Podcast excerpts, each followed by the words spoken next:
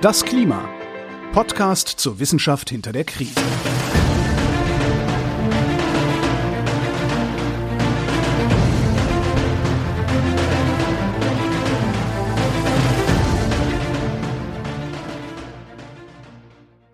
Hier ist das Klima, der Podcast zur Wissenschaft hinter der Krise. Wir lesen den aktuellen Bericht des Weltklimarats und erklären den aktuellen Stand der Klimaforschung jeden Montag mit Claudia Frick und Florian Freistetter. Hallo. Hallo. Willkommen. Willkommen zu Kapitel 4. Jawohl, ein Drittel, das erste Drittel ist jetzt voll. Absolut und laut Seiten ein Viertel. Wir beschäftigen uns heute mit Kapitel 4, das den wunderschönen langen Titel hat. Future Global Climate Scenario-Based Projections and Near-Term Information. Das klingt alles sehr vielversprechend, weil wir wollen ja wissen, was die Zukunft bringt und vor allem das, was sie in naher Zukunft bringt. Und das steht da drin im Titel. Ja, und das steht auch im Kapitel, soweit wir das ja gelesen haben. genau. Ähm, genau, also wir befinden uns für alle, die mitlesen möchten, auf Seite 952 und äh, gehen in der heutigen Folge die ersten Kapitel, ähm, äh, Unterkapitel durch und werden dann am Ende der nächsten Folge irgendwann auf Seite 1151 sein. Ja, schon ein ordentliches Stück. Ja.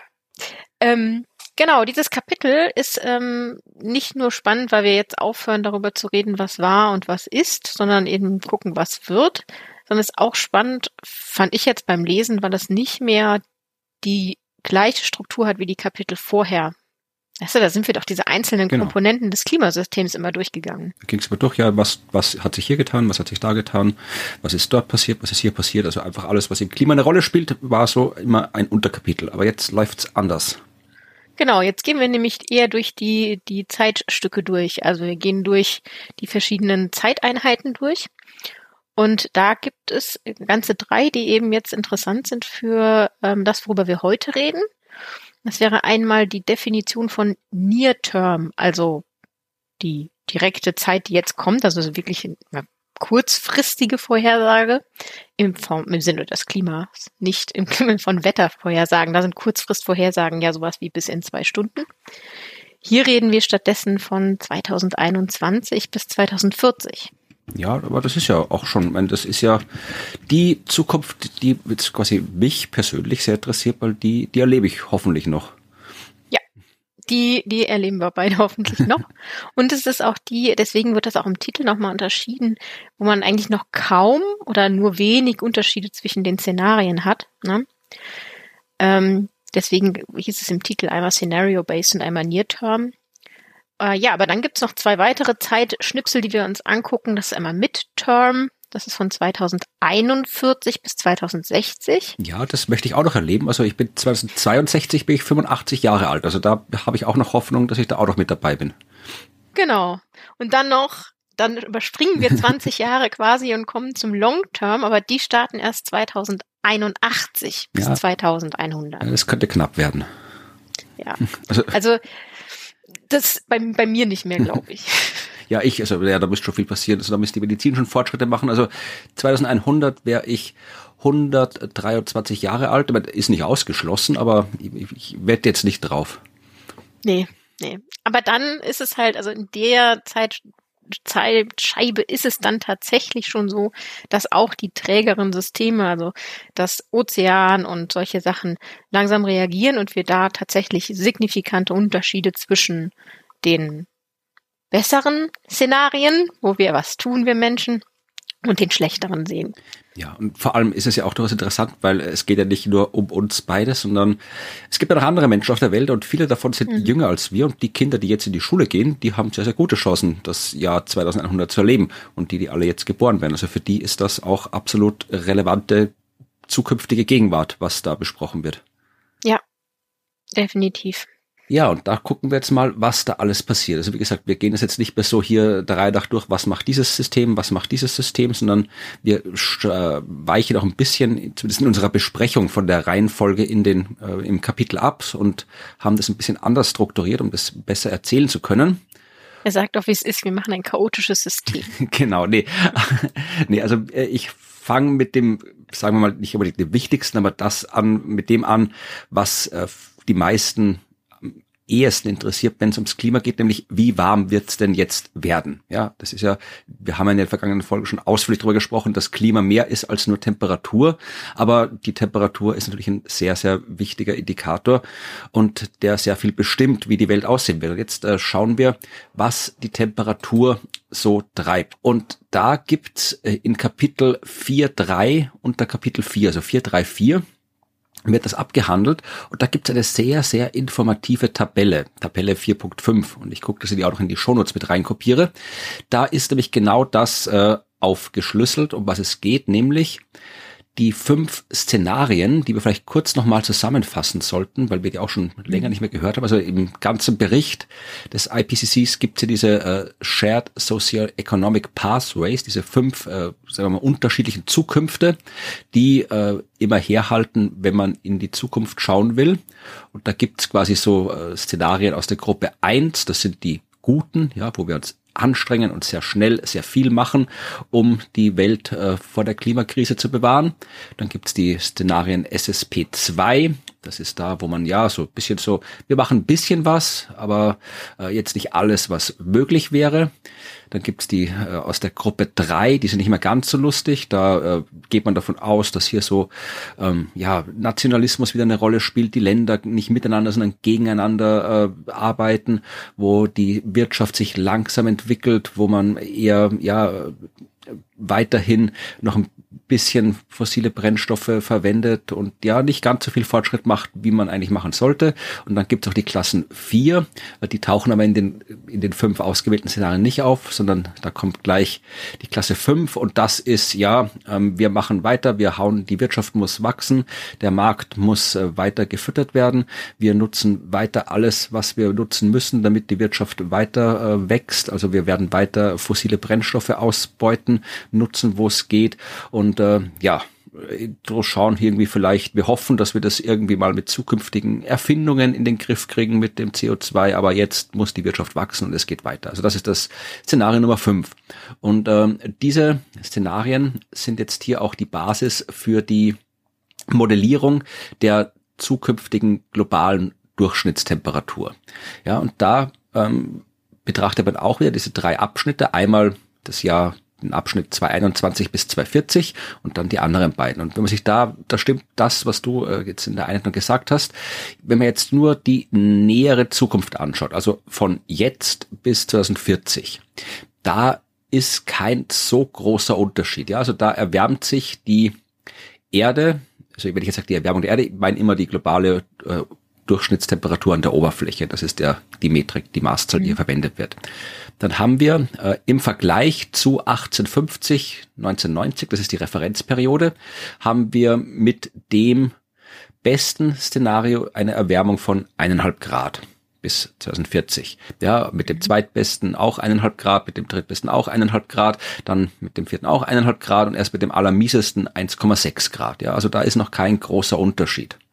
Wenn wir uns dann hier das Midterm-Zeitfenster anschauen, 241 bis 260, da ist es schon noch ein bisschen mehr. Also da sieht man hier in dem SSP 1 1.9 Szenario, also will ich dem halt, wir schauen, dass alles gut wird Szenario, da äh, haben wir dann 1,6 Grad, ja, also kaum ein Unterschied zur Zeit, zum Zeitfenster davor, nur minimal höher. Äh, bei den anderen Szenarien haben wir 1,7 2,0, 2,1 und beim schlechtesten 2,4. Ja, also da ist dann schon wieder fast ein Grad dazugekommen zu den 20 Jahren davor. Und wenn wir uns dann Long-Term anschauen, also den Zeitabschnitt 281 bis 2100, da sind wir beim besten Szenario, SSP 1, 1.9, bei 1,4 Grad. Ja, da ist es wieder minimal nach unten gegangen. Bei den anderen Szenarien geht's halt beim SS, beim zweiten Szenario geht's leicht nach oben, da sind wir dann bei 1,8 Grad angelangt, beim mittleren Szenario 2,7 Grad, 3,6 Grad und beim schlechtesten Szenario 4,4 Grad im Vergleich zu 1850 bis 1990. Also da haben wir dann wirklich die Erde deutlich wärmer gemacht. Was mir gerade auffällt, ist da, dass da tatsächlich ja, also SSP 1 Ne, 1.9 ist ja eigentlich das, wo wir sagen, damit können wir das Pariser Abkommen gerade noch so einhalten. Ne? Genau, ja. Das hat jetzt aber in der Mitte, also beim Midterm, dann schon eine 1,6. Also wir gehen dann mittelfristig erstmal auch drüber kurz. Ja, äh, nicht spoilern, denn das werden wir in der nächsten Folge noch besprechen, was da Aha, passiert, okay. wenn man äh, über die eineinhalb Grad drüber kommt, auch wenn man nachher wieder runterkommt. Also das ist auch ein Teil des Kapitel Nummer 4, aber das kommt dann erst in der nächsten Folge. Ja, aber das ist tatsächlich, also selbst bei dem besten Szenario, wo wir sagen, dass das ist das Einzige, was wir quasi wirklich noch, wo wir das eineinhalb Grad Ziel wirklich noch hinkriegen können, selbst da rutschen wir kurzfristig mal drüber. Ja, also innerhalb von Fehlergrenzen. Ja, also wenn man die Fehlergrenzen, die untersten äh, Balken, quasi die untersten Enden der Fehlergrenzen nimmt, dann landen wir äh, nicht über den eineinhalb Grad. Also ich habe jetzt immer nur die Mittelwerte genannt. Selbstverständlich gibt der Report auch entsprechende Fehlergrenzen an. Also es kann immer auch ein bisschen mehr und ein bisschen weniger sein als die Zahl, die ich gesagt habe. Was ich aber auch interessant fand, waren die nächsten Einträge in der Tabelle, denn da haben sie äh, aufgeschrieben, in welchem Zeitraum den Modellen zufolge bestimmte Temperaturgrenzen überschritten werden. Ja, und der erste ist halt genau eineinhalb Grad. Wann äh, überschreiten wir, je nach Szenario, diese eineinhalb Grad Grenze? Also wann haben wir die Erde wärmer als, so um mehr als eineinhalb Grad wärmer gemacht als im Vergleich zu 1850, 1990. Und da äh, sieht man tatsächlich, also mit der SSP 119, im besten Szenario, das äh, wird da 225 bis 244. In dem Intervall wird das passieren. Ja, das wird diese eineinhalb Grad überschreiten. Die, die nächsten Einträge sind zwei Grad, drei Grad, vier Grad und da gibt's keine Einträge in der Tabelle. Das heißt, mit dem besten Szenario kommen wir zwar kurz irgendwann zwischen 225 und 244 über die eineinhalb Grad drüber, aber wir werden keine zwei Grad überschreiten, keine drei Grad, keine vier Grad. Also da hätten wir es dann quasi, wenn wir da einmal wieder runtergekommen sind unter die 1,5, dann wären wir wieder gut dabei, dann wird es nicht wärmer. Die anderen Szenarien, da ist es ein bisschen anders. Ja, also beim zweitbesten Szenario, da landen wir die eineinhalb Grad irgendwann ja auch in naher Zukunft, 2023, also übernächstes Jahr, äh, bis 2042. Also irgendwann in dem Zeitraum überschreiten wir die eineinhalb Grad. Und auch da äh, ist es unwahrscheinlich, dass wir zwei, drei oder vier Grad äh, überschreiten werden. Zwei Grad vielleicht, aber drei oder vier Grad werden wir mit dem Szenario nicht schaffen, was gut ist. Das mittlere Szenario, da werden wir die eineinhalb Grad, ja, da ist jetzt Intervall angegeben 221 bis 240. Ja, also das ist im Wesentlichen, also da haben wir es im Wesentlichen, wenn wir das machen, was dieses Szenario vorsieht, ähm, ja, dann, dann, dann ist die eineinhalb Grad Überschreitung quasi fix in den nächsten Jahren in den sehr nächsten Jahren. Und da werden wir auch die zwei Grad überschreiten. Und zwar irgendwann so ab 2043 bis 2062. Also auch ein Zeitraum, den die meisten, die hier zuhören, vermutlich noch erleben könnten. Oh Mann. Werden wir auch noch überschreiten, ja. Und richtig hinterhältig wird's halt bei den Szenarien SSP3 und SSP5. Und man muss schon dazu sagen, äh, so wie die Welt klimaschutzmäßig momentan organisiert ist, äh, reden wir eigentlich eher über die hinteren Szenarien. Also das, was ich jetzt erzähle. Also wir sind nicht auf dem Weg, die besten Szenarien umzusetzen. Wir sind eher auf dem Weg, den uns die hinteren äh, Szenarien SSP3, 4 und 5 vorgeben. Und das ist das, was uns passieren wird. Und da auch eineinhalb Grad quasi fix in den nächsten Jahren. Äh, zwei Grad ab 237 können wir damit rechnen, dass wir die zwei Grad überschreiten. Ab 266 können wir damit rechnen, die drei Grad zu überschreiten. Ja, also das ist schon deutlich mehr. Und bei dem SSP 5 Szenario, das im Wesentlichen ist, wir machen weiter wie bisher, da auch wieder eineinhalb Grad sind quasi schon überschritten. Zwei Grad kommen ab 2032 kann man damit rechnen. Drei Grad kann man ab 2055 rechnen. Vier Grad kann man ab 2075 damit rechnen. Also da kriegen wir wirklich bis Ende des Jahrhunderts äh, über vier Grad. Da kommen wir so in die Nähe von den fünf Grad im Vergleich zu 1890. Also das kann noch sehr, sehr warm werden hier auf der Erde. Oh Mann, gemütlich. Ja, und äh, äh, ein kurzer Nachtrag noch zu diesem Kapitel. Also wie gesagt, da ist natürlich noch sehr, sehr viel mehr. Wenn ihr das wirklich im Detail wissen wollt, dann schaut in den entsprechenden Abschnitt. Aber was äh, relativ interessant ist, ähm, ist der Vergleich mit dem äh, Report SR 1.5. Ja, das ist dieser Spezialreport, der vor ein paar Jahren erschienen ist, äh, wo sich das IPCC angeschaut hat, was kann man denn machen, um dieses eineinhalb Grad Ziel des Pariser Klimaabkommens zu erreichen? Und äh, seitdem ist natürlich schon ein bisschen Forschung passiert mittlerweile wieder. Und da sagen sie auch, dass sie tatsächlich im Vergleich zu dem, was sie damals in SR 1.5, in diesem Spezialreport, äh, prognostiziert haben, hat sich jetzt quasi der Zeitraum äh, der Zeitpunkt, ab dem mit dem Überschreiten der 1,5 Grad Grenze zu rechnen ist, äh, bisschen näher an die Gegenwart geschoben, ja, weil eben einerseits die Modelle genauer und besser geworden sind und man das besser versteht, andererseits auch, weil der natürlich der Status quo sich verändert hat. Wir haben halt seit dem Pariser Klimaabkommen, seit dem Spezialreport halt nicht wirklich was getan. Die CO2-Emissionen sind weiterhin jedes Jahr gestiegen, bis aufs letzte Jahr, Corona bedingt, aber trotzdem jedes Jahr mhm. gestiegen. Insofern haben wir jetzt in dem aktuellen Sachstandsbericht einen ganz anderen Ausgangspunkt und deswegen ist äh, der Zeitpunkt, an dem wir das überschreiten werden, die eineinhalb Grad deutlich näher an die Vergangenheit, so zehn Jahre ungefähr, äh, an die Gegenwart gerückt, als äh, es vor ein paar Jahren noch prognostiziert worden ist. Wir haben uns auf dem schlechten Szenario ähm, nach vorne bewegt. Genau, ja. Und ja. Das, wie gesagt, noch sieht man da den Unterschied nicht so groß in der Gegenwart, weil die doch alle relativ nah beieinander sind, aber in der Zukunft wird es da ganz anders ausschauen. Und äh, was man auch noch äh, sieht, das ist auch noch erklärt in dem Teil des Berichts, das sind ja alles immer die globalen Durchschnittstemperaturen. Ja, und äh, mhm. natürlich hat die Erde keine einheitliche Temperatur. Ja, die, die ist an unterschiedlichen Stellen unterschiedlich warm und kalt. Äh, und nicht nur, weil es am Pol kalt ist und am Äquator heiß, sondern äh, die globale Durchschnittstemperatur ist natürlich immer Mittelwert. Aber man kann das schon auch ein bisschen kleinräumiger modellieren. Und äh, was Sie sagen ist, dass äh, es tatsächlich, das ist wieder eine der Aussagen, die virtually certain sind, also die absolut sicher sind, dass sie stattfinden, also dass die zukünftige Erwärmung äh, überm Land sehr viel stärker sein wird als über den Meeren. Ja, das ist der sogenannte Land-Ocean Warming Contrast. Also wer gerne Fachbegriffe lernen möchte, das kann man sich merken. Land-Ocean Warming Contrast. Und den sieht man so gut in wie in so gut wie allen äh, Modellierungen. Überm Land wird's wärmer als über dem Meer. Und das kann man auch sich in Abbildung 412, die ist äh, aus vielen Gründen recht interessant äh, anschauen. Da sieht man eben auch äh, Weltkarten und äh, eingetragen auf diesen Weltkarten ist äh, die Temperatur. Das ist äh, hier auch irgendwie so in, in Rot- und Blautönen, also die Blautöne, weiß ich, warum sie der Farbskala in der Legende noch drin haben, weil Blau heißt irgendwas kühlt ab, aber die braucht man eigentlich nicht auf dieser Skala. Es braucht kein Blau auf. Da ist kein einziges, nicht mal irgendein Schatten vom Blau zu sehen, da ist alles nur rot, also weil natürlich alles wärmer wird. Aber da sieht man sehr, sehr gut, ähm, dass äh, tatsächlich eben einerseits eben das über dem Land sehr viel wärmer wird als über dem Ozean und man sieht auch, dass es im Norden sehr viel wärmer wird als im Süden. Ja, also die Arktis äh, heizt sich sehr viel stärker auf als die Antarktis.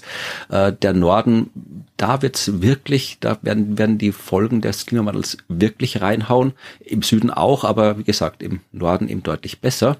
Und was man noch sieht, was ich auch in diesem Kapitel das erste Mal gesehen habe, ist, dass die Genauigkeit der Aussage auch noch im Diagramm kodiert ist. Das haben die im vierten Kapitel das erste Mal angefangen. Da würde ich gerne was zu sagen. ähm, weil das ist mir da tatsächlich auch zum ersten Mal aufgefallen. Man sieht die Weltkarten und man hat diese ähm, Verteilung der Temperaturerhöhung. Ne? Also man sieht die ganz starke Erwärmung ähm, an der Arktis und ähm, weniger dann am Äquator. Und da über diesen Farb Skala drüber liegen an manchen Stellen solche Schraffierungen, also so schräge Linien in hellgrau, so von oben links nach unten rechts. Und ähm, ich fand das total interessant, weil dann unten drunter in der Legende stand, dass es da no or no robust significant change geben würde in diesen schraffierten Bereichen. Das sind jetzt nicht total viele, aber ähm, schon gerade so auf der Südhalbkugel doch so ein bisschen was. Und da habe ich dann auch ein bisschen genauer reingeschaut, was das denn genau bedeutet. Denn falls ihr oder falls du schon mal reingeschaut habt in den interaktiven Atlas des IPCC. Nee, das habe ich noch nicht gemacht. Also kann ich absolut empfehlen, den können wir auf jeden Fall verlinken. Der ist quasi dazu da, sich selber ein bisschen durchzuklicken durch die verschiedenen Szenarien und die verschiedenen Größen, Tem also Temperatur, Niederschlag ähm, und Eisbedeckung, um zu schauen, wie sich das mit den verschiedenen Szenarien in welchem Jahr entwickelt. Also ist sehr schön gemacht und da begegnet einem auf jeder Weltkarte, die man sieht, quasi eine Art von Schraffierung. Und diese Schraffierung hat eine ganz besondere Bedeutung. Und ich finde es genau deshalb so spannend. Wir haben ja ganz am Anfang, in Folge drei, glaube ich, über die kalibrierte Sprache gesprochen. Genau, das ist immer das, wenn ich hier sage, irgendwas ist virtually certain oder likely, dann, wenn wir dann immer dazu sagen, äh, dass das so ist, dann äh, sagen wir auch immer dazu, dass es hier eine spezielle Aussage ist, also nicht einfach nur das Wort, das heißt, was man so denkt, dass es heißt im Alltag, sondern dass da immer exakte mathematische, quantitative Wahrscheinlichkeiten dahinter stehen. Wenn das IPVC sagt, etwas ist sehr wahrscheinlich oder wahrscheinlich oder unwahrscheinlich, dann kann man das in Zahlenwerten ausdrücken, wenn man möchte. Genau, und auch das zum Beispiel hinter hohem Vertrauen ähm, äh, sowas liegt wie, es gibt viele Übereinstimmungen in den Studien und ähm, die zeigen alle in dieselbe Richtung. Also genau. dieses Vertrauen kann man auch so messen. Und diese kalibrierte Sprache ist das eine. Und was sie in diesem Bericht jetzt wirklich durchziehen, ist auch kalibrierte Abbildungen quasi. Also diese Schraffuren sind der erste Ansatz tatsächlich kalibriert, die darzustellen, wo auf der Erde bei einer Vorhersage, bei so einer Projektion denn vielleicht noch nicht ganz genaue Aussagen oder schwierige Aussagen basierend auf den Modellen zu finden sind. Und wir hatten ja quasi schon mal festgehalten, jetzt in Kapitel 3 ganz allgemein, ne, dass das Multi-Model Mean, also das, das Mittel, das man rausrechnet aus all den verschiedenen Modellen und Läufen, ja die das beobachtete Klima gut erfasst und vorhersagt mit hohem Vertrauen. Und das bildet natürlich jetzt auch die Grundlage dafür, dass wir uns die Zukunft damit ansehen, ja, dieses hohe Vertrauen. Ähm, aber man möchte natürlich trotzdem noch sagen, wo sind denn die Unsicherheiten vielleicht? Ne? Also das ist ja nicht überall gleich, sondern man hat bestimmte Unsicherheiten in verschiedenen Gebieten, ganz abhängig von dem, was man sich anschaut. Und also das ist jetzt nicht, nur äh, kurz Erklärung, das heißt jetzt nicht hier, wenn, äh, in, weiß ich nicht, in Russland, da sind die Daten so schlecht, weil die äh, Messstationen alle umgefallen sind und darum ist immer auf allen Karten Russland schraffiert, sondern äh, es, es hat schon, äh, es, es sind physikalische Modellierungsgründe, warum sich zum Beispiel irgendwie die Ozeanströmungen in der einen Ecke leichter modellieren lassen als in der anderen oder mit größerer Genauigkeit oder die Windströmungen auf der mhm. äh, unterschiedlich gut darstellbar sind. Also das äh, hat jetzt nicht nur damit zu tun, dass irgendwo Daten fehlen, sondern das sind eben die Prozess, die, die, die, die Ungenauigkeiten, die aus der Modellierung und aus den physikalischen Prozessen selbst stammen, wenn ich das richtig verstanden habe. Ähm, teilweise, teilweise aber auch interne Variabilität. Ähm, ich erkläre gleich nochmal genau, was die verschiedenen Dimensionen sind, die die da darstellen auf den Karten, aber das ist ein Teil davon. Ähm, ja, also ich wollte nochmal ganz kurz sagen, also wir kennen das ja mit den Unsicherheiten, wenn wir uns diese Zeitreihen anschauen. Mhm. Ne, also diese Verlaufskurven, wo wir dann irgendwie von äh, jetzt in der Vergangenheit immer bis zum Jetzt geguckt haben. Und dann sieht man ja bei diesen, wie haben wir es genannt, Fehlerbalken, Konfidenzintervall, wo die Modelle dann ähm, schwanken. Und das sind die wo man eine ähm, likely Range hat, also wo es wahrscheinlich ist, dass die Modelle sich aufhalten. Und dann hat man diesen Spread der verschiedenen Modelle und kann sehen, okay, in dem Bereich schwanken die. Aber das kann man natürlich so nicht machen, wenn man eine Karte hat, auf die man guckt. Von oben quasi so. Einen Globus. Und dazu gibt es dann tatsächlich in dieses äh, Unterkapitel 4.2.6 Display of Model Agreement and Spread, ja, und das sich damit beschäftigt, wie wir das auf Karten machen. Und da verweisen sie auf die Beschreibung des Atlas. Also es gibt dann nicht nur diesen interaktiven Atlas online, sondern es gibt dann noch ein ganzes, ähm, ganzen Anhang, der sich quasi damit beschäftigt, wie der Atlas aufgebaut ist und funktioniert. Das sind übrigens Seite, warte, 3453, das ist schon sehr weit ja. hinten. Und da gibt es eine Cross-Chapter-Box Atlas 1, die sich ganz explizit damit beschäftigt, wie man die Robustheit und die Unsicherheit in Karten darstellt. Und da gibt es so ein paar ähm, Kriterien, ein paar Ziele. Die haben sich Ziele gesetzt, was sie mit dem Report erreichen wollten bei der Darstellung. Und das Ergebnis ist dann quasi das, was diese Schraffierungen, die wir sehen. Aber so mal ganz kurz zu den Zielen. Ne? Die wollten eine einheitliche Methode. Ja, das, das finde ich. Genau, finde ich schon mal einen guten Ansatz. Ähm, und das sollte natürlich so kohärent wie möglich sein und allen Bedürfnissen äh, von Karten in diesem Bericht Rechnung tragen. Zum Zweiten sollte es konsistent visuell über alle Arbeitsgruppen werden. Also nicht nur jetzt Working Group 1, die wir uns ansehen, sondern das soll auch in Working Group 2 und 3 wieder für uns auftauchen. Und Ziel Nummer drei, die Darstellung sollte nicht die Karte so überdecken, dass man nicht mehr erkennt, was unten drunter für Temperaturmuster zum Beispiel liegen. Ja, das bin ich mal bei manchen Karten nicht ganz sicher, ob das geklappt hat. Also manche sind schon sehr, sehr überladen. Absolut. Absolut. Ähm, aber äh, ich kann dir sagen, es könnte schlimmer sein. Okay. Also man wollte nämlich zumindest erreichen, dass man die Stellen auf der Karte, wo die Vorhersagen robust sind, solide, man signifikante Werte hat, dass die auf gar keinen Fall mit Schraffur überdeckt sind. Okay. Das heißt, da, wo man eine Überdeckung hat, sind wir eher in den Bereichen, wo man gewisse Unsicherheiten hat. Das heißt aber auch wirklich, das war bisher nicht der Fall, dass man das so gemacht hat, ne? genau, aber sie haben jetzt da tatsächlich Ansätze gemacht und äh, da kann man sich die Tabelle 1 in dieser Cross-Chapter-Box Atlas 1 anschauen. Und da steht genau drin, wie sie damit umgehen. Und sie haben einen Ansatz für Beobachtung. Das ist jetzt für uns in dem Kapitel nicht mehr rele relevant, weil wir jetzt in die Zukunft gucken. Aber wir werden auf jeden Fall solche Abbildungen noch treffen, wo man dann Beobachtungen anschaut auf einer Karte und da, wo Farbe einfach nur zu sehen ist, die Größe, die man sich gerade anschaut, da haben wir signifikanten Trend. Und da, wo der Trend nicht signifikant ist, da haben wir so X drüber, so Kreuze. Ja, also sie machen es ja nämlich leicht in diesem Bericht äh, mit der kalibrierten Sprache und dann die, die Diagramme. Also es ist, äh, äh, die Informationen sind alle da und man kann die natürlich alle, aber man kann sich einfach mal so hingucken und oder drüber lesen. Also man muss wirklich immer alles ganz genau anschauen, was ja okay ist, es ist ja Wissenschaft, da muss man auch genau hinschauen. Aber es ist tatsächlich äh, nichts, was man ohne den wissenschaftlichen Blick so mal eben angucken kann. Ja, also tatsächlich, ich finde, sie machen es erstaunlich einfach dafür, wie kompliziert es ist. Aber es ist immer noch kompliziert. Das darf man sich nicht anders vorstellen.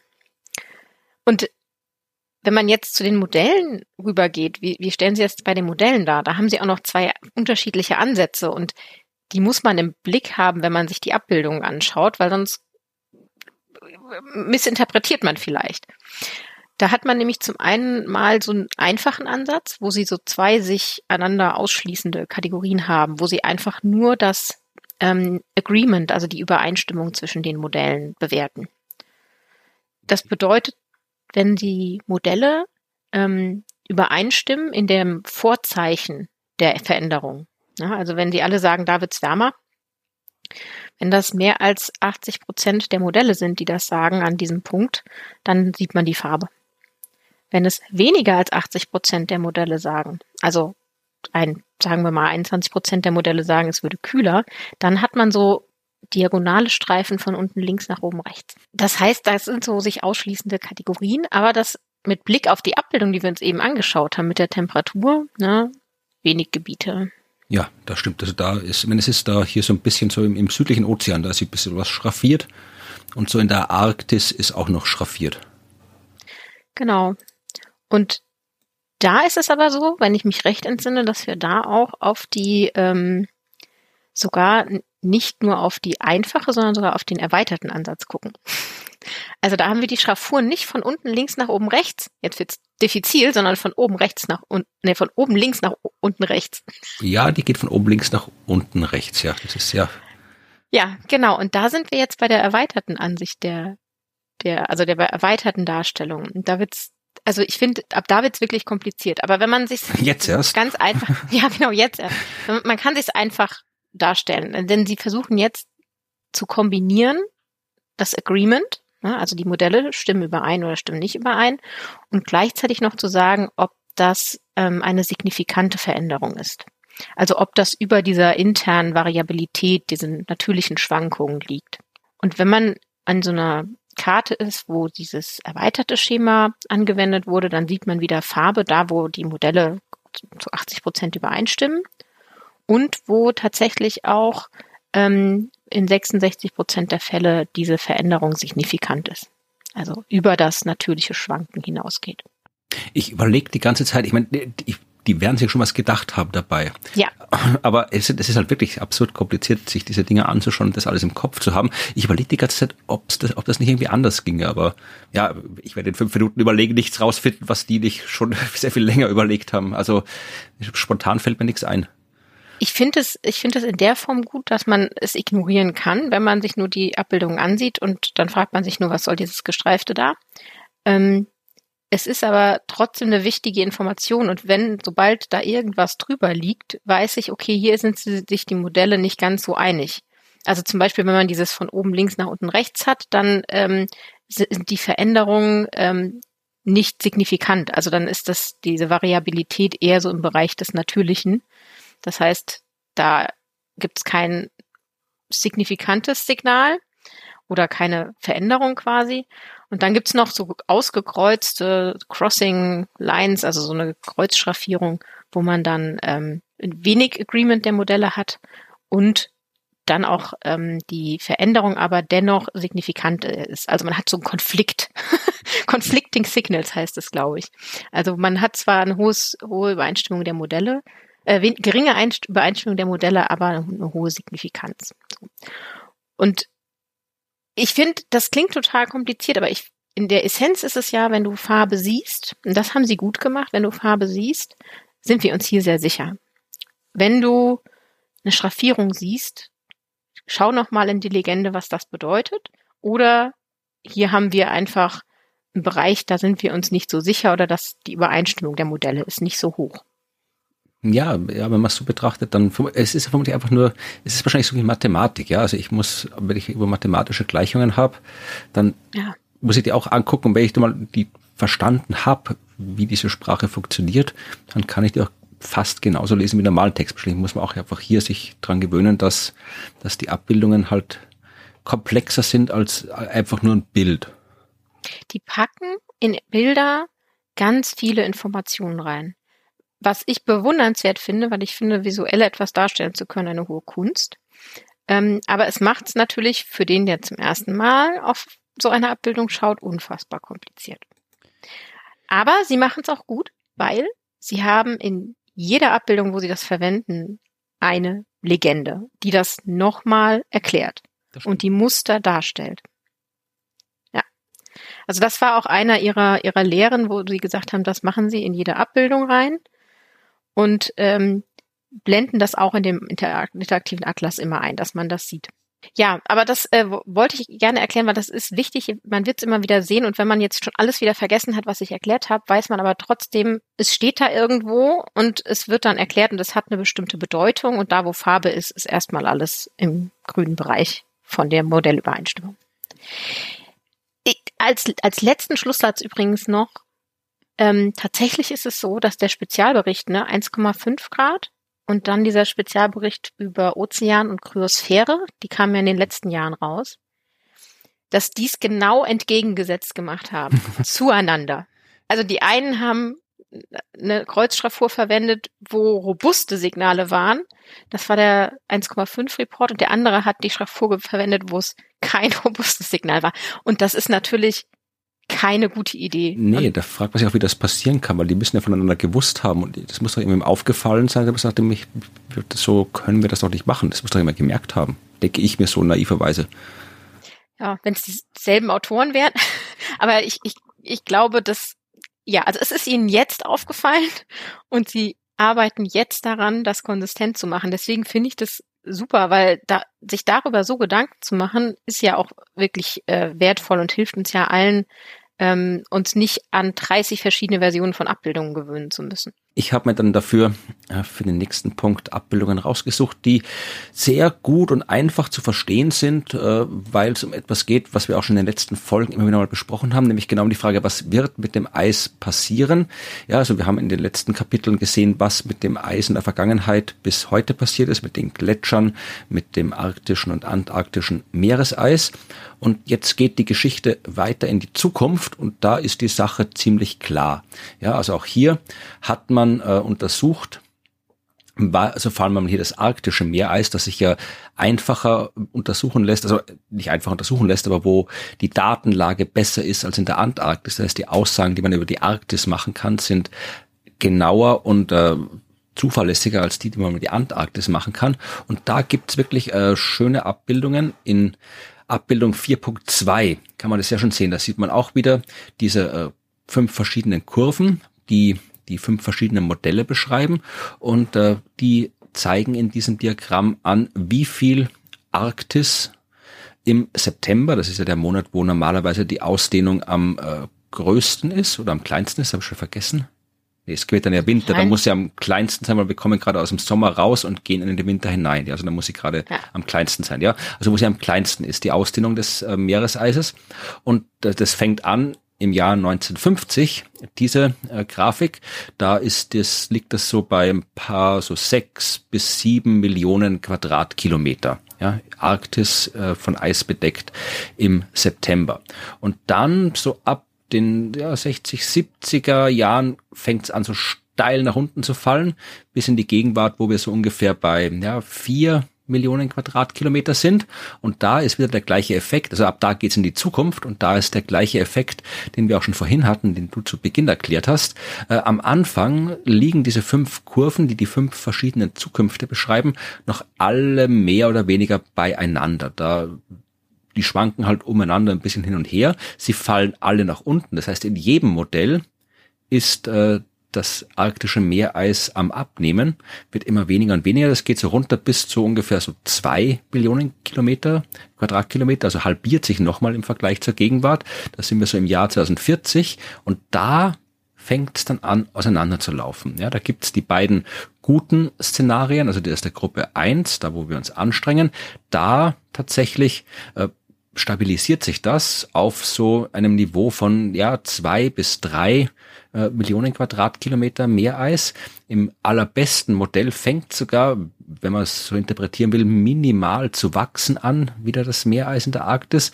Im zweitbesten Modell bleibt es konstant, aber in den restlichen drei Zukünften sinkt die Eisbedeckung der Arktis weiter, sie sinkt und sinkt und sinkt, kommt dann irgendwann an der Linie vorbei, die eingezeichnet ist und die netterweise mit Practically Sea Ice Free markiert ist. Also im Wesentlichen ist das Eis weg, heißt diese Linie.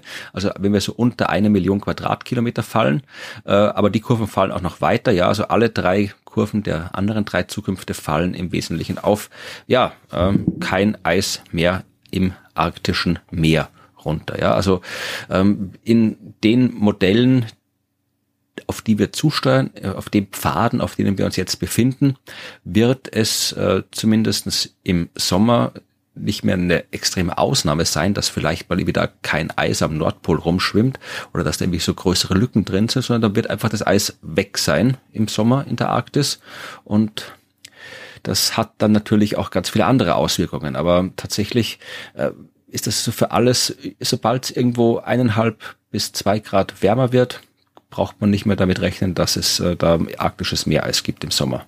Auf diese traurige Nachricht eine eine lustige Anekdote. Ich habe gerade eben auf dieses Bild geschaut und habe mir gedacht, ach guck mal, es stabilisiert sich aber bei allen.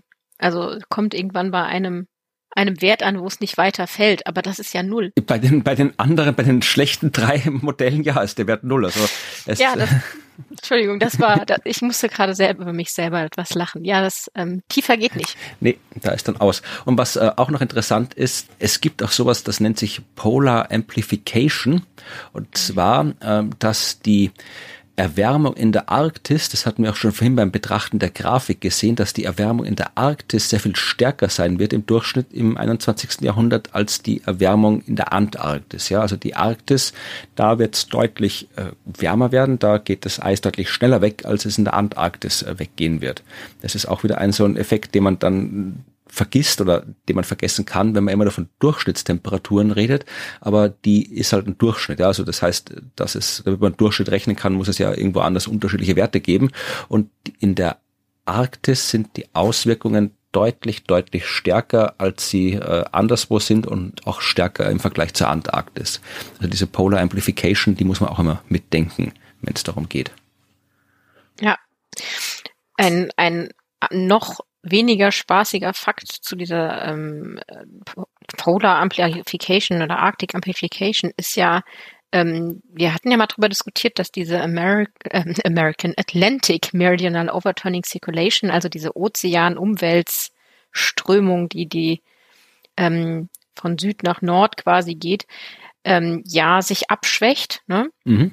Und äh, man hat dann äh, gedacht, man schaut mal, ob diese Abschwächung, ne, dann auch der Wärmetransport quasi von den Tropen hin zum polare Region nicht dann die Polar Amplification ein wenig äh, abschwächen würde, aber man äh, geht äh, dann davon aus, dass sie das nicht vollständig abfangen würde, ähm, selbst wenn, und das wäre für uns ja sehr schlecht, diese Strömung abschwächt, ähm, wird diese Polar Amplification bleiben.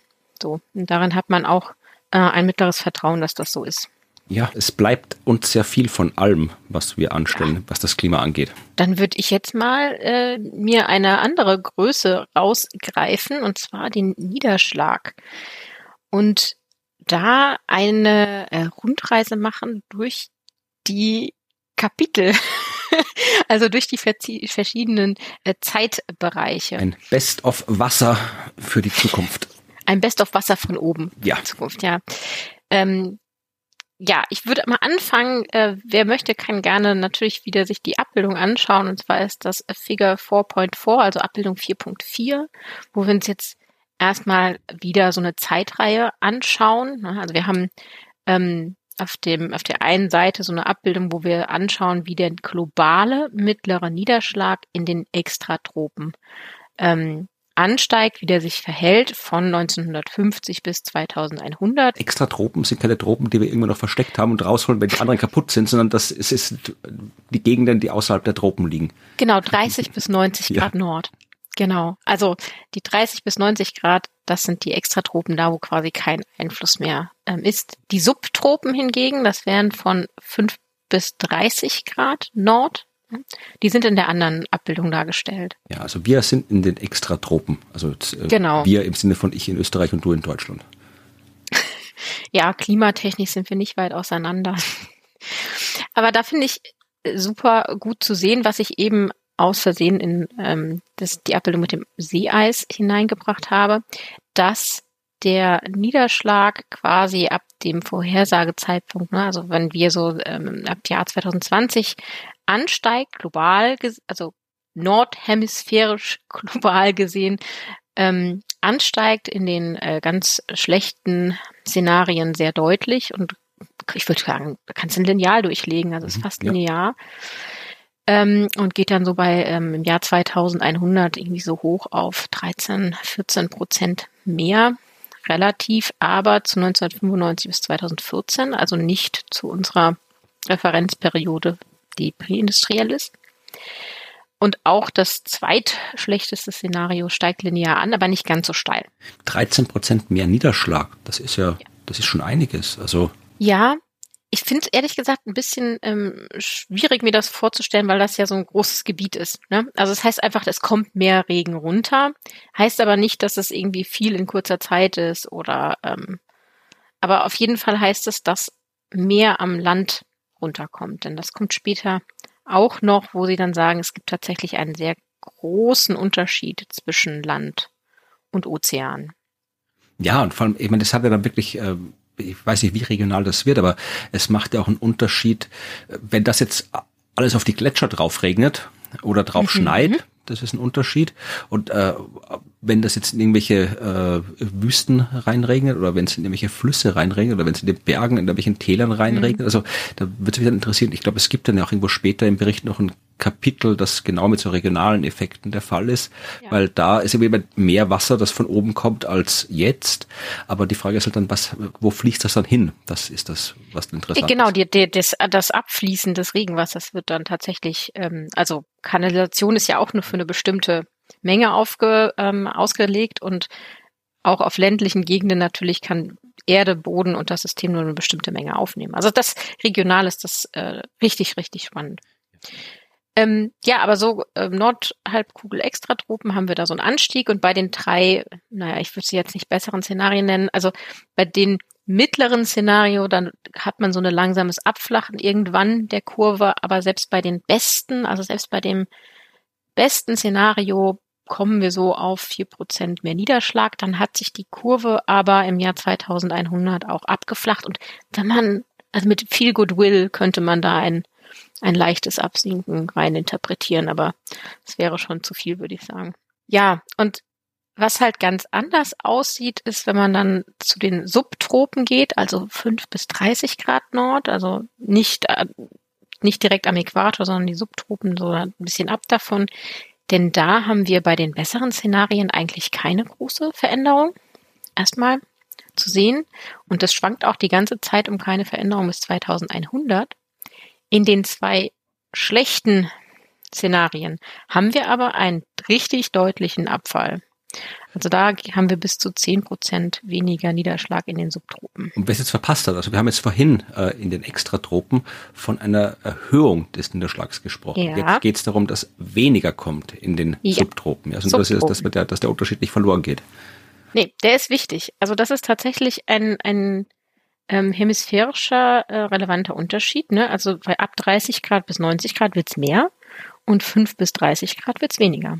Ja, und bevor jemand irgendwie auch wieder, das sind immer so Wörter, also immer wenn Tropen vorkommen, ja, das ist immer, dann stellen wir uns, egal ob es jetzt Extratropen oder Subtropen, wir denken halt immer Tropen so an, ja, Dschungel, Cocktails, Strände, Inseln, aber äh, die Subtropen, selbst die Subtropen, ja, also Italien gehört ja. zu den Subtropen, Griechenland gehört zu den Subtropen, hier äh, Türkei, Subtropen, der, die große Teil Florida und Ost, die obere äh, Ostküste von den USA, Kalifornien, ja, das sind Japan, das ist alles Subtropen und natürlich hier nördliche Afrika, arabische Halbinsel und so weiter, äh, Australien und Südafrika. Ja. Das ist aber ein großer Teil von, von Europa. Das ist Subtropen. Also das, wenn es über die Subtropen geht, dann geht es auch um unsere Nachbarschaft, wenn man wieder mal einen persönlichen Bezug braucht, um das ein bisschen nachzuvollziehen.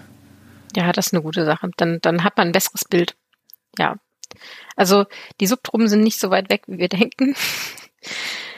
Und ähm, ja, also ich fand den Unterschied total interessant, weil das mm, wird natürlich vielleicht erstmal klar, wenn man sich irgendwie noch die Karten dann später anschaut, aber es in dieser Zeitreihe nochmal zu sehen zeigt ganz deutlich, diese zwei schlechten Szenarien bedeuten wirklich viel weniger Niederschlag für die Subtropen. Und das hat natürlich eine Konsequenz für alle. Grundsätzlich gibt es aber auch so ein paar äh, Aussagen, die jetzt dann äh, global gemacht werden, also zum Beispiel zum globalen Landniederschlag, also jetzt explizit Land.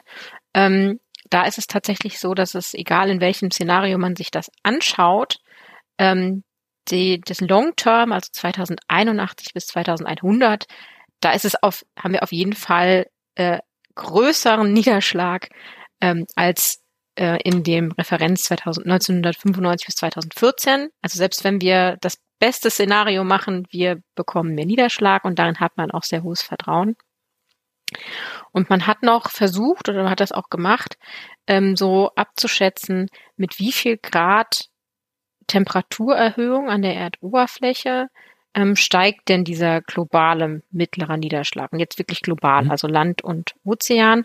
Und da gibt es ein, eine, eine very likely range. Also sie sagen, es ist very likely, dass man einen Anstieg des Niederschlags hat von ein bis drei Prozent mehr Niederschlag pro Grad Celsius mehr Erwärmung.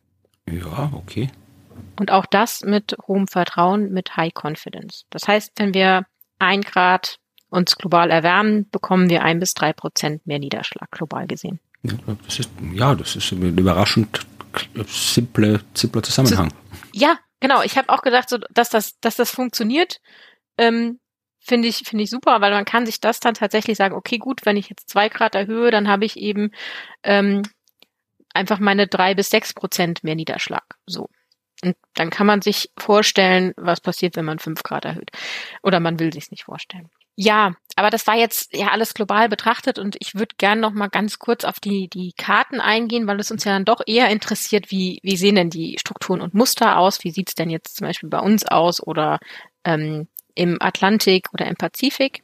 Und da haben sie ähm, zwei Abbildungen, das ist 413 und 424, wo man einmal sich Near Term anschaut, also 2021 bis 2040 und einmal Long Term 2081 bis 2100 und dann hat man diese Weltkarten. Man hat das unterteilt in Winter und Sommer oder Dezember, Januar, Februar und Juni, Juli, August und hat sich die zwei Szenarien angeguckt, das, ich sag mal, das zweitschlimmste und das zweitbeste. Ja, und wenn man sich sie so anguckt, dann sind diese Karten eigentlich komplett schraffiert. Auf den genau. ersten Blick. Ich habe jetzt nicht geguckt, ob in der Ecke ist, die nicht schraffiert ist, aber so auf den ersten Ja. Blick ist das komplett drüber schraffiert.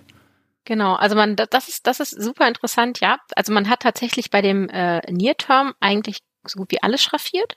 Bei dem Long Term ähm, hat man aber bei den wirklich starken Signalen keine Schraffierung mehr. Also was in dem in der Polarregion und ähm, im Pazifik zum Beispiel und im Atlantik äh, in der in der tropischen subtropischen Region passiert, da ist keine Schraffur mehr. Genau, jetzt in der Long Term nicht, aber die, die ähm, Near Term da. Near Term ja. ist komplett, ja. Ja. Das ist eben auch dem geschuldet, ne? Das Signal ist, ähm, schwankt einfach noch zu sehr äh, und man hat keine Möglichkeit, so ganz zu sehen. Also die Modellunsicherheit ist einfach noch in dem Bereich der internen Variabilität. Es ist so, dass man kaum Unsicherheiten hat unterschiedlicher Natur zwischen den Szenarien. Also die zwei Szenarien sind sich da ja, also die geben sich ja auf den Karten noch nichts im Near-Term-Bereich. Aber ähm, die Unsicherheiten in Sachen interne Variabilität, weil es einfach das Signal, die das Veränderungssignal noch so gering ist, sind einfach so hoch, dass man diese Schraffuren einmal quer komplett drüber hat. Niederschlag war ja immer schon der Bereich, das System, wo man schwer, also verlässliche Vorhersagen machen kann, weil ja, Niederschlag kompliziert ist. Ja, und es ähm, sich ja auch nicht, ne, also wie bei der Temperatur, wo sich ja alles in eine Richtung, alles wird wärmer entwickelt, beim Niederschlag ja sich regional Unterschiede auch in zu, es wird trockener auswirken. Ne? Also hier, also während du gesagt hast, bei Temperatur macht es ja keinen Sinn, da noch eine blaue Farbe zu haben für es wird kälter, macht es hier Sinn, eine ähm, braune Farbe in dem Fall zu haben zu es wird weniger Niederschlag.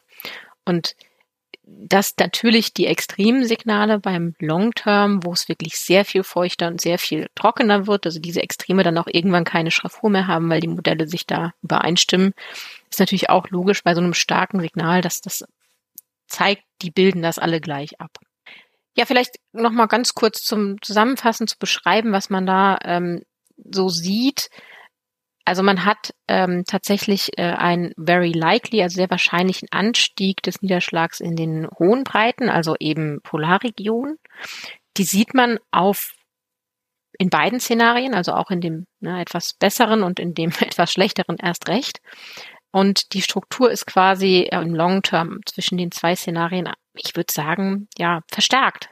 Ne? Also die, die Struktur sind ähnlich, wo wird's trockener, wo wird's feuchter, aber das Signal ist deutlich stärker. Und ähm, ja, und in diese, diesen Anstieg in dem in der Polarregion hat man eben tatsächlich auch hohes Vertrauen, genauso wie dem Anstieg über den ähm, tropischen Ozean, also hier im Pazifik. Ja, und auch in der Monsunregion übrigens, ähm, da ähm, hat man einen Anstieg und hat aber eben diesen, diesen Ab, das Absinken im Niederschlag in den meisten subtropischen Regionen und insbesondere eben im Mittelmeer, ne, wie du das gesagt hast, wenn man sich diese Karte anschaut, diese Abbildung 424 und mal die, den Winter zwischen dem besten und dem schlechtesten Szenario unter, anschaut und vergleicht, sieht man, wie diese trockene, also deutlich weniger Niederschlagszunge von der Nordspitze von Südamerika rüberreicht bis ins Mittelmeer über den gesamten Atlantik. Dort erwarten wir deutlich weniger Niederschlag im Winter. Ja, und wenn man sich den Sommer anguckt, da ist Ja. es noch, noch viel ärger. Also da ist die, die Karte dann schon deutlich braun, also alles da, wo, bis auf die hier Monsunregionen und hier so Afrika, Zentralafrika, da ist mehr Niederschlag, aber hier, da, da reicht die braune Ecke bis nach Frankreich rauf, ja, und also da, da ist dann auch Dürren im Mitteleuropa, mit denen Ja. wir zu rechnen haben. Genau, und das, das wirklich Traurige daran ist, wenn ich das noch sagen darf, genau in dem Bereich haben wir auch keine Schraffur. Ja, Ja, da haben wir keine Schraffur, das ist etwas, womit wir zu rechnen haben. Aber auch im Niederschlag ne, müssen wir uns nochmal vor Augen halten, haben wir einen starken Unterschied zwischen Land und Ozean und zwischen den verschiedenen Regionen. Und wir müssen uns da genau angucken, nicht nur global gemittelt, sondern was passiert lokal. Und ich glaube, wirklich spannend, wirklich spannend wird es erst, wenn wir auch wirklich in die Regionen reingehen. Ne, also was bedeutet das jetzt für kleinskalige Regionen und uns dann anschauen, was sind denn die Extremwerte? Weil ich finde, diese mittleren Karten und diese mittleren Werte sind, die sind interessant, aber ähm, was sind denn die Extreme? Ne? Wie lange hm, ja. ist denn dann die Dürre? Oder wie viel Niederschlag fällt denn in wie wenig Zeit? Das sind dann die Sachen, und da kommen wir, glaube ich, in Kapitel 11 hin. Es gibt ja noch Kapitel 12, das ist Climate Change Information for Regional Impact and for Risk Assessment. Also es kommt noch ein paar Mal regionale Analyse. Ja. Ja, ich glaube, weil da wird es noch spannender, das, das Globale sich anzuschauen, ist wichtig und es ist schön zu sehen, dass man da so einen guten Zusammenhang finden kann, in dem man viel Vertrauen hat. Aber was das lokal für uns bedeutet oder lokal für andere Regionen, das ist einfach das Spannende. Ja, dann jetzt kommen wir zum Abschluss der ersten Hälfte von Kapitel 4. Ja, vielleicht nennen wir es äh, die guten Nachrichten. Hm. Ich habe mir einen Abschnitt rausgesucht, in dem es um Vulkanismus geht. Der ist ja auch derzeit in den Medien, weil auf den Kanarischen Inseln oder auf einer davon äh, ja gerade ein Vulkanausbruch im Gange ist durchaus dramatischer Vulkanausbruch, der wirklich, ja, je nachdem, wie man es interpretieren will, äh, erschreckend oder faszinierende Bilder produziert von diesen Lavamassen, die sich da durch die Gegend wälzen, ganze Häuser, Städte mhm. mitnehmen, die Aschewolken. Also das ist schon, ja, wenn man dort wohnt und äh, dort ist, dann ist es natürlich katastrophal. Wenn man es aus einem rein wissenschaftlichen Ding betrachtet, ist es faszinierend zuzusehen, wie da ein Vulkan quasi seine Arbeit erledigt. Aber natürlich haben die Vulkane auch einen Effekt aufs Klima und den betrachtet der Kapitel 4 in einer speziellen äh, Box, ja, also diese Cross-Chapter-Boxen, wo dann immer so Informationen aufgearbeitet werden, die für mehr als ein Kapitel relevant sind. Und äh, diese Box heißt The Climate Effects of Volcanic Eruptions. Ja, also da geht's um ja, den Effekt, den vulkanische Eruptionen aufs Klima haben. Und das haben wir auch schon in früheren äh, Kapiteln festgestellt, dass äh, vor, bevor wir Menschen angefangen haben, äh, mit unserer industriellen Aktivität jede Menge Treibhausgase in die Atmosphäre zu stecken, also vor der industriellen Revolution, da waren eigentlich Vulkanausbrüche der Haupt Mechanismus, wie sich das Klima so in mittelfristigen Zeitskalen geändert hat, ja, also, also im, Bereich von ein paar Jahren bis zu ein paar Jahrzehnten, Jahrhunderten, ja. Äh, was da mit dem Klima passiert ist, war hauptsächlich auf Vulkane zurückzuführen. Und äh, mittlerweile haben wir mit unseren menschlichen CO2-Emissionen einen deutlich stärkeren Einfluss auf das Klima, aber die Vulkane gibt's ja immer noch die sind ja immer noch da und wie wir gerade sehen können an den aktuellen Ereignissen, äh, brechen sie auch immer noch aus. Und das ist das Thema dieses Abschnitts, nämlich zu schauen, wie spielt das zusammen. Ja, und äh, da ist zuerst mal ein bisschen Statistik drin, wo es darum geht, wie oft kann man jetzt rein statistisch mit äh, Vulkanausbrüchen einer gewissen Stärke rechnen. Ja, also sowas mhm. wie äh, Pinatobu im Jahr 1991 zum Beispiel. Ja, das ist sowas im Durchschnitt äh, zweimal im Jahrhundert ausgebrochen gerechnet über die letzten zweieinhalbtausend Jahre. Ja, noch so größere wie der Tambora, das war das berühmte im Jahr 1815, wo dann das Jahr ohne Sommer gefolgt ist, weil da so viel Staub in der Atmosphäre gelandet ist, dass so viel Sonnenlicht blockiert wurde, dass es dann wirklich quasi dass dann kein Sommer stattgefunden hat in Europa, weil es auch im Sommer so kalt war. Sowas äh, kommt äh, ungefähr ja achtmal in den letzten zweieinhalbtausend Jahren ist das vorgekommen. Und dann gibt's noch größere Ausbrüche. Äh, da ist der Ausbruch des Samalas, äh, der ja das Beispiel, das gewählt wird. Sowas kommt ein bis zweimal pro Jahrtausend vor im Durchschnitt. Über den Samalas sage ich gleich was. Ähm, Sie sagen. Das ist gut, weil ich gerade nicht weiß, wo das. Wo ich das wusste es auch nicht, aber ich habe es dann gelesen und habe mir gedacht, das muss da bin ich genau anschauen. Freue ich mich, wenn du es mir erklärst. nee, aber sie sagen, dass irgendwie äh, typischerweise rein statistisch drei von vier Jahrhunderten haben mindestens eine, einen Vulkanausbruch erlebt, der stärker als äh, Pinatubo oder halt noch stärker war. Ja, also mhm. Pinatubo ist quasi so, ab da wird der Vulkanausbruch klimarelevant, vereinfacht gesagt. Ja, also äh, in, in drei Vierteln der Jahrhunderte gibt es einen Vulkanausbruch, der klimarelevant ist. Aber äh, dieser Samalas, das eben hier für die stärksten Vulkanausbrüche steht, also jetzt irgendwie sowas wie Supervulkane oder wo dann wirklich gigantische Landschaften, quasi ganze Kontinente aufbrechen im Laufe von Jahrhunderttausenden und da Lava nach oben quillt, wie sowas wie die äh, sibirischen Traps, äh, wo äh, dann ja auch Massensterben stattgefunden haben. Das ist jetzt nicht, um das es geht. Wirklich so ein klassische Vulkanausbrüche, ja, also großer Berg mit Feuer raus. Ja, also das ist das, worum es hier geht. Und Samalas war genau sowas, oder vielleicht spricht man es auch anders aus, kann ich jetzt gar nicht sagen. Es ist auf jeden Fall äh, im Jahr 1257 passiert und zwar auf äh, Indonesien, auf der indonesischen Insel Lombok, ein klassischer Schichtvulkan. Es war einer der stärksten Ausbrüche mit dem größten äh, Eintrag von Schwefel in die Atmosphäre in den letzten 2000 Jahren. Sie sagen hier die Ausbruchssäule, ja, also das Zeug, das der Vulkan in die Luft schleudert, äh, ist bis zu 40 Kilometer hochgekommen. Also da ist da, oh. da ist das Zeug quasi schon durch alle relevanten Schichten der Atmosphäre ja. durchfasst. Also da kommt dann oben nicht mehr viel. Äh, die Windgeschwindigkeiten waren bei 10 Metern pro Sekunde, was auch nicht wenig ist. Und diese Ablagerungen, ja, hat man, also wir sind in Indonesien, hat stattgefunden. Man hat äh, Ablagerungen von Schwefel aus diesem Ausbruch noch in Spitzbergen entdeckt. Also das ist dann, wenn das Zeug mal so hoch kommt, dann wird es natürlich um die Erde herumgetragen. Dann kommt es auch überall ja. runter. Äh, man hat auch äh, abgeschätzt, probiert abzuschätzen, wie viel Schwefeldioxid, also dieses, das ist das, was dann halt auch klimarelevant ist in der Atmosphäre, äh, wie viel da freigesetzt worden ist. 158, 158 Millionen Tonnen. Das hat, da habe ich jetzt leider keinen Vergleichwert, aber es ist viel, auf ja. jeden Fall. Und äh, die Beobachtungen, die man an, an aktuelleren Vulkanausbrüchen festgestellt hat, die sagen einem eben, dass diese Aerosole, diese ganzen Schwefelpartikel und das ganze andere Zeug, ungefähr drei Jahre in der Atmosphäre drin bleiben. Und wenn du da solche gewaltigen Mengen reinhaust und die drei Jahre drin bleiben, dann wird es natürlich kälter, weil das Zeug reflektiert das Sonnenlicht.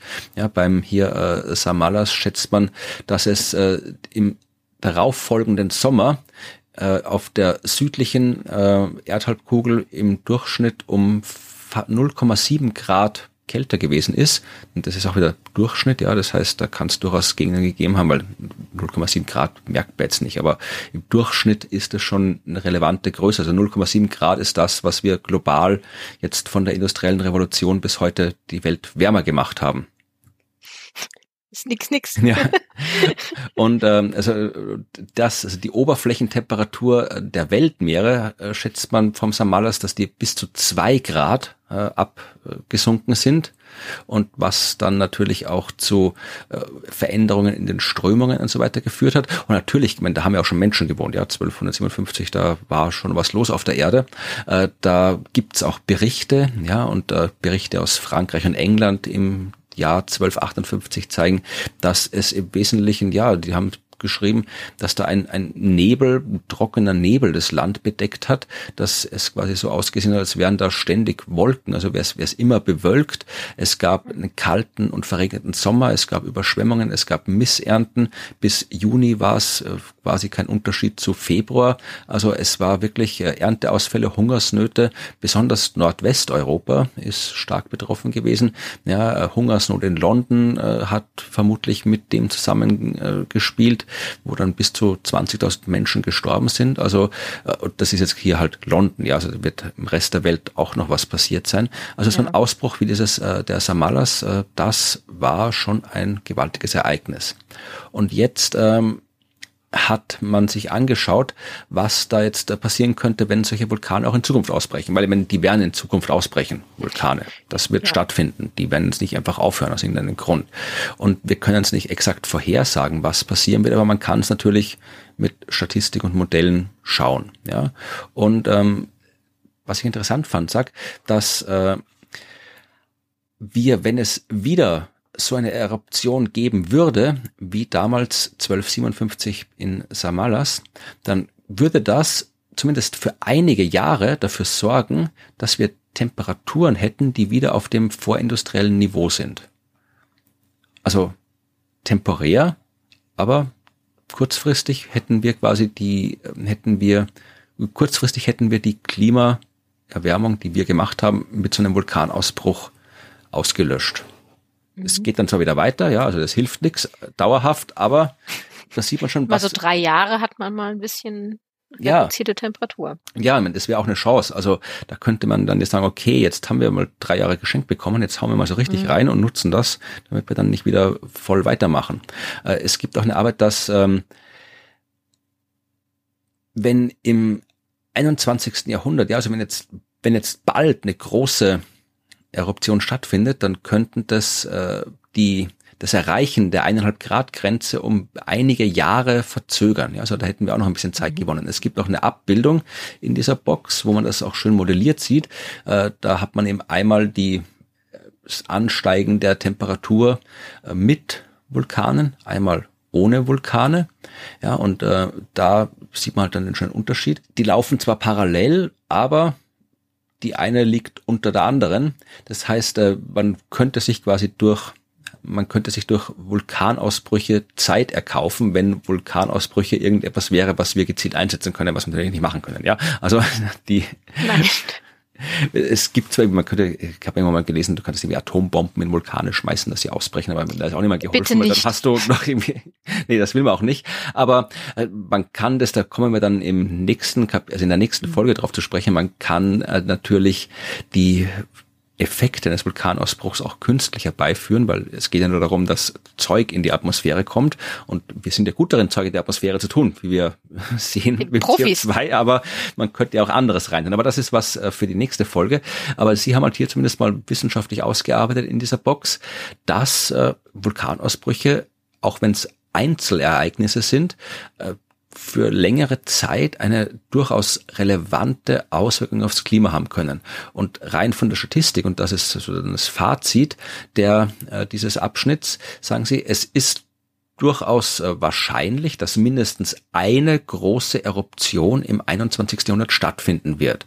Und diese äh, Eruption würde halt die Durchschnittstemperatur für einige Jahre reduzieren, hat aber natürlich auch negative Folgen. Ja, also es würde auch so global gesehen dazu führen, dass äh, die, der Niederschlag sinkt. Ja, also es wird dann weniger Niederschlag kommen. Es ändern sich die äh, Zyklen des Monsuns. Es kann die äh, Wettermuster verändern. Eben, da sind wir wieder bei den ganzen regionalen Geschichten. Also es hat nicht auch nicht nur, natürlich hat es nicht nur gute Folgen, wenn ein Vulkan ausbricht. Aber wenn man sich so ansieht, äh, mit all den Kurven und Diagrammen und Tabellen, die wir jetzt bisher gesehen haben, was die Zukunft bringen wird, äh, und vor allem auf den Pfaden bringen wird, auf denen wir uns jetzt befinden, da muss man sich fast schon einen Vulkanausbruch wünschen eigentlich. Oder zwei. Aber irgend, irgendwo da, wo keine Menschen leben. Ja, ja, gut, der Ätna muss jetzt nicht ausbrechen, aber, ja. oder Yellowstone. Aber es gibt ja genug Ecken in der Welt, wo viele Vulkane rumstehen und wenig Menschen leben. Vielleicht könnte einer ja, von denen mal ausbrechen. Auf dem, auf dem Ozean, da gibt's auch. Ja, und hier Kamtschatka und Sibirien und diese ganzen mhm. Ecken da, wo nicht so viel los ist. Ja, aber ich finde das total spannend, weil wir jetzt auch so an einem Punkt sind äh, beim, beim Lesen, wo ich immer wieder die Verbindung zurückziehe zu dem, was wir schon gelesen haben und besprochen haben. Wir am Anfang ja auch mal so die Kurve uns angeschaut haben, wie die Veränderungen sind und wo man dann die Ausschläge von den, von den Vulkanen gesehen hat und hier das jetzt nochmal deutlich besser aufbereitet zu sehen und genau dies, diese Kurven angucken zu können. Das finde ich toll und ähm, ich merke, dass wir quasi in dem Thema mittlerweile einen, einen größeren Überblick bekommen und die Zusammenhänge sehen. Ja, natürlich, das ist ja Sinn der Sache. Also wenn man das ja, alles liest, ja. dann hoffentlich versteht man es dann nachher besser. Also ja, hoffentlich, genau. Ich wollte es nur noch mal betonen. ja, nee, ich merke das gut und ich hoffe, dass alle, die zuhören, da auch mitkommen. Ja, ich merke das auch, dass ich halt tatsächlich, ja klar, sehr viel mehr weiß als vorher und sehr viel lerne. Auch Dinge, die ich vorher nicht gewusst habe oder die ich gewusst habe und die mir nicht bewusst waren und auch die ganzen technischen Zusammenhänge. Auch hier, äh, das ist auch etwas, was ich noch zum Abschluss vielleicht sagen kann. Äh, diese ganzen Simulationen, wo die Vulkanaktivität ins Klima eingerechnet worden sind, die zeigen auch, was ich sehr interessant finde, dass ähm, menschliche Signal, ja, also äh, das, was wir in Kapitel drei ausführlich besprochen haben, wo es darum ging, wie kann man feststellen, was von den Veränderungen durch einen Mensch gemacht ist und was natürliche Variation ist. Ja, und da hat man schon gesehen, dass es bei sehr vielen äh, Klimaphänomenen mittlerweile sehr deutlich sichtbar ist, dass das, was stattfindet, nur erklärt werden kann, wenn Menschen, menschliche Aktivität berücksichtigt wird. Und äh, Sie sagen jetzt hier, die Simulationen, wo multiple, also wo mehrere Vulkanausbrüche inkludiert waren, das sind Simulationen, wo dieses äh, menschliche Signal erst sehr viel später auftritt. Ja, also wo man länger braucht, wo man längere Zeit rein braucht, länger messen muss, bis man die menschliche Aktivität über dem ganzen Rauschen der natürlichen Veränderungen erkennen kann. Was eher logisch ist, weil äh, so ein Vulkan ist ja natürliche Variation und äh, das ist ein sehr starkes Rauschen und der verrauscht dir dann äh, dein Signal und du kannst dann schlechter erkennen, was der Einfluss des Menschen ist. Also das, das schafft dann wieder auch da bei der Modellierung neue Probleme, die Vulkanausbrüche. Ja, stimmt. Das ähm, ja, du hast dann tatsächlich einen Faktor, der einfach alles überlagert erstmal für eine gewisse Zeit und dann braucht das seine Zeit, bis du es wirklich rausfinden kannst, welche Richtung geht denn das, was darunter liegt, unser langfristiges Szenario. Ja, dann haben wir Vulkanausbruch, dann wird es endlich wieder kühler, die Modelle stimmen nicht mehr so gut und dann kommen die ganzen Klimatrottel wieder an und sagen, ja. ach, keine Erwärmung, ist ja kühl und ihr könnt ja auch nicht richtig rechnen, dann fängt der ja, ganze genau. Quatsch wieder an. Ihr habt den Vulkanausbruch nicht richtig vorhergesagt. Ja, aber wie gesagt, aus rein aus klimatechnischen Gründen könnte so der ein oder andere Vulkan könnte ausbrechen. Das wäre ja. dort, wo, wo niemanden wehtut, da vielleicht bisschen bitte, wenn, wenn sollten Vulkane zuhören, ja, dann mach doch mal bitte, ja. bitte. Wir sind ja jetzt bis zu welchem Kapitel gekommen? Bis zu vier Punkt. Wir haben alles. Sechs. Genau, ich glaube, es kommt dann jetzt vier Punkt, ja, vier Punkt sechs, sechs sieben und acht fehlen uns noch.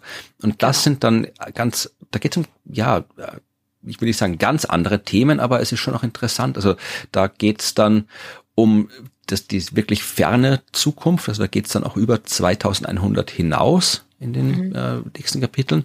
Es geht auch um so Themen wie CDR und SRM, ja, wieder neue Akronyme. Es geht mhm. also um technische Mittel, um das Klima zu bekämpfen, also das, was so klassischerweise oh, okay. auch gerne unter Geoengineering bekannt ist. Also wie kann man, kann man Kohlendioxid, Kohlenstoff aktiv aus der Atmosphäre rausholen? Kann man aktiv dafür sorgen, dass weniger Sonnenlicht auf die Erde fällt? Und wie modelliert man das? Und was hat das für Auswirkungen? Sowas äh, wird da in dem nächsten Teil behandelt werden. Es geht auch um das, was vielleicht sich ganz abrupt ändern könnte. Also es geht um sehr interessante Themen, die so in der Form in den anderen Kapiteln noch nicht aufgetaucht sind. Also nee, wirklich nicht. Also das ist tatsächlich nochmal irgendwie gefühlt ein wirklich neuer Abschnitt in diesem Kapitel. Und von daher, es bleibt spannend und ich kann nur empfehlen, äh, einzuschalten und zuzuhören. Ja, und bis dahin kann man uns Nachrichten zukommen lassen. Man kann die E-Mail-Adresse podcast.dasklima.fm dafür verwenden.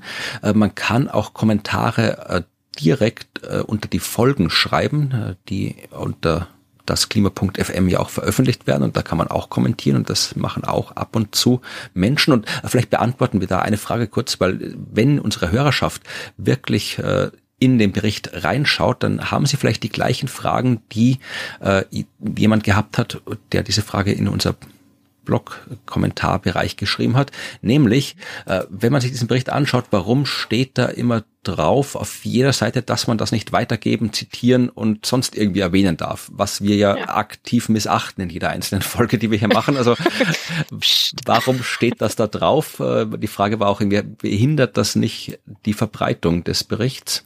Ja, würde es, wenn das wer ernst nehmen würde. Äh, ich weiß nicht, warum es da noch draufsteht. Ich nehme an, es ist halt einfach der, die Entwurfversion, die halt. Genau, es ist noch nicht die finale, ähm, editierte, schön gesetzte Version.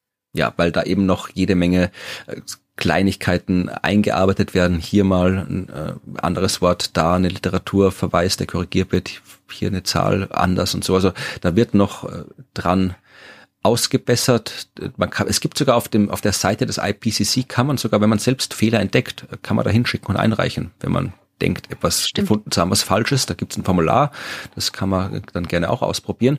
Also es steht vor allem halt deswegen da, um anzudeuten, dass es eben jetzt nicht das offizielle Ding ist, sondern das hochoffizielle Ding. Es ist es ist der fertige Report im Wesentlichen, aber der hochoffiziell fertige Report ist es noch nicht. Und weil es halt eine Entwurfsversion ist, äh, steht auch quer über jeder Seite ein Wasserzeichen, ein fettes, wo halt drauf steht, dass es noch die nicht die äh, finale Version ist. Also es ist eine Arbeit, eine Arbeitsversion und man darf schon darüber reden, wenn man gerne möchte, auch wenn drunter steht, dass man nicht daraus zitieren darf. Gott, wir haben schon öfter mal hier wörtlich zitiert. Ja, aber wir ignorieren das einfach. Ja. Ja, also wenn ihr auch solche Fragen oder Kommentare habt, dann schreibt die uns gerne auf die diversen Wege, die es gibt. Ihr könnt den äh, Podcast auch in Teil schriftlich nachlesen. Also es gibt keine komplette Transkription, die Zeit haben wir nicht, aber es gibt ausführliche Shownotes auch unter das Klima.fm zu jeder Folge. Da ist nochmal das Wesentlichste aufgeschrieben, was wir besprochen haben mit den entsprechenden Links und Abbildungen und weiterführenden Informationen, die wir so äh, finden zu den Themen. Also da kann man sich alles nochmal durch den Kopf gehen lassen, ohne das nochmal anhören zu müssen. Und wenn ihr das lesen wollt, dann schaut auf die Seite und lest das dort. Und ansonsten, ja, ähm, abonniert unseren Podcast, bewertet unseren Podcast. Das hilft uns, erzählt anderen Menschen von unserem Podcast. Das freut uns immer. Und am allermeisten freut es uns, wenn ihr dem Podcast zuhört. Und wenn ihr das in der nächsten Folge tut, dann hören wir uns wieder. Bis zum nächsten Mal. Tschüss.